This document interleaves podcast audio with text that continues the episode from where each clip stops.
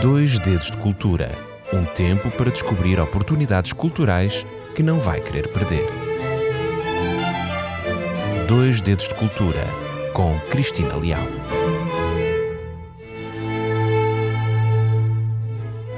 A cidade de Lisboa tem um encanto único. Eu tenho um fascínio especial por Lisboa, pela sua história, que é rica e imponente, uh, pelo facto de ter sido palco de vida de tantos povos que nos deixaram registros, marcas, influências em vários aspectos da vida da cidade e que ainda são visíveis hoje. Gosto de saber que a cidade esconde camadas de história que pode ser estudada e revelada. Por isso compreendo que na cidade de Lisboa, qualquer construção que tenha sido iniciada possa ser interrompida após descoberta arqueológica que o justifique. Na verdade, as camadas de história exigem esta pausa. As evidências importantes de vestígios das populações desde a Idade do Ferro, colonos fenícios, romanos, islâmicas, cristãs, inclusive as evidências da reconstrução da cidade após o terremoto de 1755, justificam este ato. Contamos com cerca de 2.500 anos em que os vestígios foram sendo deixados por aqueles que viveram à beira-tejo.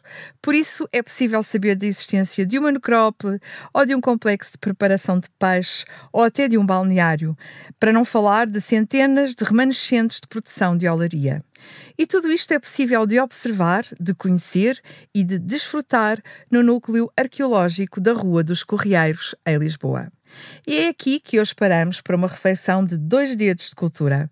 Eu sou Cristina Leal, sejam bem-vindos ao meu programa semanal. Que bom saber que aprecia as divulgações que aqui são partilhadas e poder desfrutar de algumas delas visitando-as fisicamente. Em 1989, durante a preparação do projeto de reabilitação dos edifícios pombalinos pertencentes ao BCP, as escavações realizadas permitiram encontrar tantas evidências e tantos achados do passado que, após quatro anos de escavações, essa investigação deu origem ao Núcleo Arqueológico da Rua dos Correieiros, mais conhecido por NARC. Foi inaugurado a 23 de junho de 1995, mas que agora, no ano de 2023, reabre com uma grande modernização. Este espaço conta então com uma renovada cenografia museológica e uma narrativa informativa que se apoia também em projeções multimédia, para que a história de 25 séculos de ocupação humana naquele quarteirão se transmita de forma mais clara. Durante o percurso da visita ao sítio arqueológico, são apresentadas reconstituições e também a nova iluminação vai valorizar as estruturas milenares, o que convida os visitantes a viajarem ao passado de uma forma mais real. É possível conhecer um pouco aos fenícios de Olicipo, aos romanos da Felicitar Júlia Olicipo, aos visigodos de Olicipona e aos árabes também da Madina Osbona e também às várias gerações de cristãos que seguiram à reconquista da cidade e que deixaram múltiplos testemunhos no subsolo deste quarteirão urbano de Lisboa. E porquê este convite? Porquê é que eu o convido a vir até este local? Primeiro porque o NARC foi alvo de uma grande renovação tecnológica, como já disse anteriormente. Por isso penso que vale a pena a sua visita. É um local que associa o modernismo da tecnologia à evidência histórica, permitindo conhecer em grande pormenor como era a vida destas populações neste local. Este núcleo viu reconhecido o seu trabalho de modernização do espaço museológico com o prémio de melhor projeto na categoria Smart Building, que faz parte dos Innovations Award. Esta é a categoria mais exigente, pois coloca frente a frente os melhores dos melhores, ou seja, todos os finalistas de todas as categorias. E a empresa portuguesa Idigma, enquanto empresa responsável pela coordenação e pela implementação da nova experiência museológica inteligente, recebeu este prémio considerado como os Oscars do audiovisual e da interatividade. Uma bela cerimónia em Barcelona, no Museu Nacional de Arte da Catalunha, onde foram mundialmente reconhecidos pela excelência no design, na integração e na gestão da remodelação do NARC. Um bom motivo, não lhe parece, para conhecer o que foi feito? O segundo motivo, eu sei que tem a ver com o seu gosto pessoal. Eu sei que gosta de visitar as ruínas romanas. E a evidência deste gosto são as filas enormes que partem de uma rua pequenina, a Rua da Conceição, e que muitas vezes essa fila chega à Praça da Figueira. Porque este local uh, é aberto uma vez por ano para que possam conhecer as camadas inferiores de Lisboa. Nesse dia, o trânsito não circula no local, os bombeiros retiram toda a água das galerias e só dessa forma é visitável o local.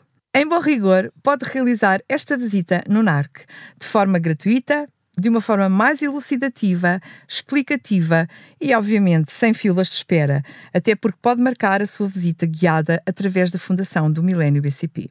As camadas da história desenterradas neste local e nas muitas centenas de outras intervenções arqueológicas que sucederam na cidade contribuíram muito para revolucionar o conhecimento da nossa Lisboa.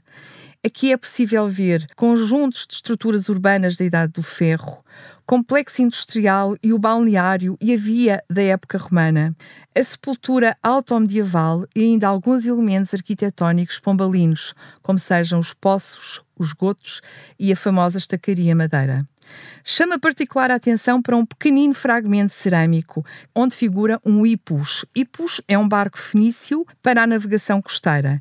E esse, eh, esse pequeno fragmento de cerâmica é revelador da existência de colonos fenícios neste local. Pode não ser exatamente a peça mais antiga, mas a perfeição do desenho faz deste um dos vestígios mais simbólicos do NARC. Por isso é que ele é considerado o logotipo do espaço. É exatamente este pequenino fragmento que cabe na palma da mão. Depois da presença fenícia, houve um período de cerca de três séculos em que este local não teve qualquer ocupação humana. Transformou-se numa praia fluvial. Só por volta do ano 30 a.C. é que se voltam a encontrar aqui, neste local, novos sinais de vida. Ou seja, ou melhor, neste caso não serão de vida, mas de morte. Os romanos ocupavam este lugar com um cemitério. E nos trabalhos arqueológicos foram encontrados esqueletos de crianças e de adultos, uma urna com cinzas e quatro zonas para cremação de corpos. Mas não se assuste, porque nada disto está fisicamente presente no NARC onde apenas se distinguem as edificações que sobreviveram ao passar do tempo e são as projeções digitais que foram desenvolvidas pela empresa Idigma que ajudam a imaginar este passado longínquo. A Rua dos Correieiros foi simultaneamente um sítio muito ocupado, mas também muito abandonado. Depois de fazerem dele um cemitério, os romanos deixaram de o utilizar. Mas mais tarde, por volta dos anos 50, volta a ser ocupado, desta vez por um complexo fabril de preparados piscícolas. E na Alta Idade Média ainda terá utilização, mas sofre novo período de abandono mais tarde, até que a cidade entra num período de dominação islâmica. Desde então, desde essa altura até hoje, passando pela conquista cristã, pelos descobrimentos, pelo terremoto de 1755 e pela reconstrução pombalina, o local não mais deixou de ter presença humana e há vestígios de todas estas épocas no NARC.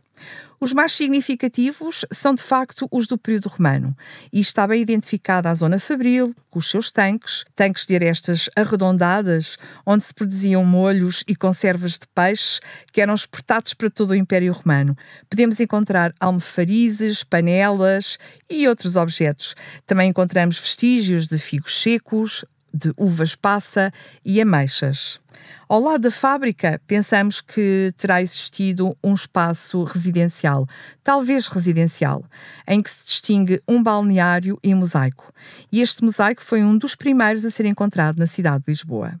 Mas também é possível ver no NARC uh, estacas de madeira, como eu já referi há pouquinho, uh, relativamente à, às construções pombalinas, estacas no seu estado natural, banhadas pela água do rio, um painel de azulejos do século XV, duas imagens decapitadas de Santo António, pós 1755, e uma grande coleção de ânforas, potes e vasos de diferentes cronologias. E perguntar-me-á como é que é feito o circuito da visita. Então eu vou dizer: os visitantes entram no museu a partir da Rua dos Correieiros. A sala do resto de chão dispõe de diversos meios de comunicação e oferece um panorama cronológico das épocas que marcaram Lisboa, bem como dá uma antevisão das peças expostas na exposição. E vão desde vestígios de paredes de uma casa fenícia uh, a um forno de padaria que permaneceu em uso até ao século XIX. E a partir desta sala, no resto de chão, os visitantes descem ao passado. E numa visita guiada descobrem o que são as escavações arqueológicas e descobrem aquilo que estas escavações deixaram à vista e alguns dos achados in situ, ou seja, no local original onde eles foram encontrados. Usando um iPad, a guia da visita controla a configuração encenada, com camadas de luz, som e informações que vão sendo projetadas nas exposições e que transmitem o significado original dos achados e o seu uso na vida cotidiana das populações. No chão é possível ver antigos tanques de preparados de peixe, como ilustra um gráfico projetado e animado, e esses peixes, nomeadamente as sardinhas, transformadas em molho, que era o garum, eram exportadas, como já referi anteriormente, para todo o Império Romano. Antigas ânforas também estão expostas, serviam de meio de armazenamento e de transporte. Assim, a pesca, a preservação do peixe, a produção do sal e a olaria foram as bases da antiga Olicipo. Todos estes conteúdos da exposição estão apresentados em inglês e em português. E a entrada no museu é gratuita e as visitas guiadas podem ser reservadas, como já disse, através da Fundação Milênio BCP.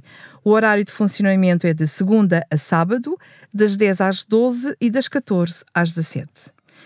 E chegamos ao fim da nossa visita. Acredito que esta experiência de apresentação de um sítio arqueológico complexo num meio urbano aberto a vários tipos de público permitirá, principalmente, assegurar algum retorno social. Este é o terceiro motivo pelo qual eu convido a vir até à Rua dos Correios.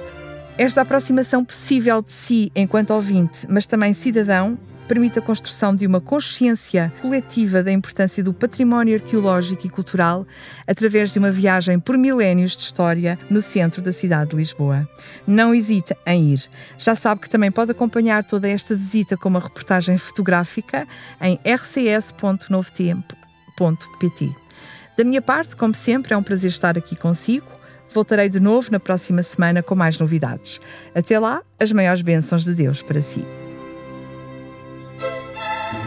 Dois Dedos de Cultura um tempo para descobrir oportunidades culturais que não vai querer perder. Dois Dedos de Cultura com Cristina Leal.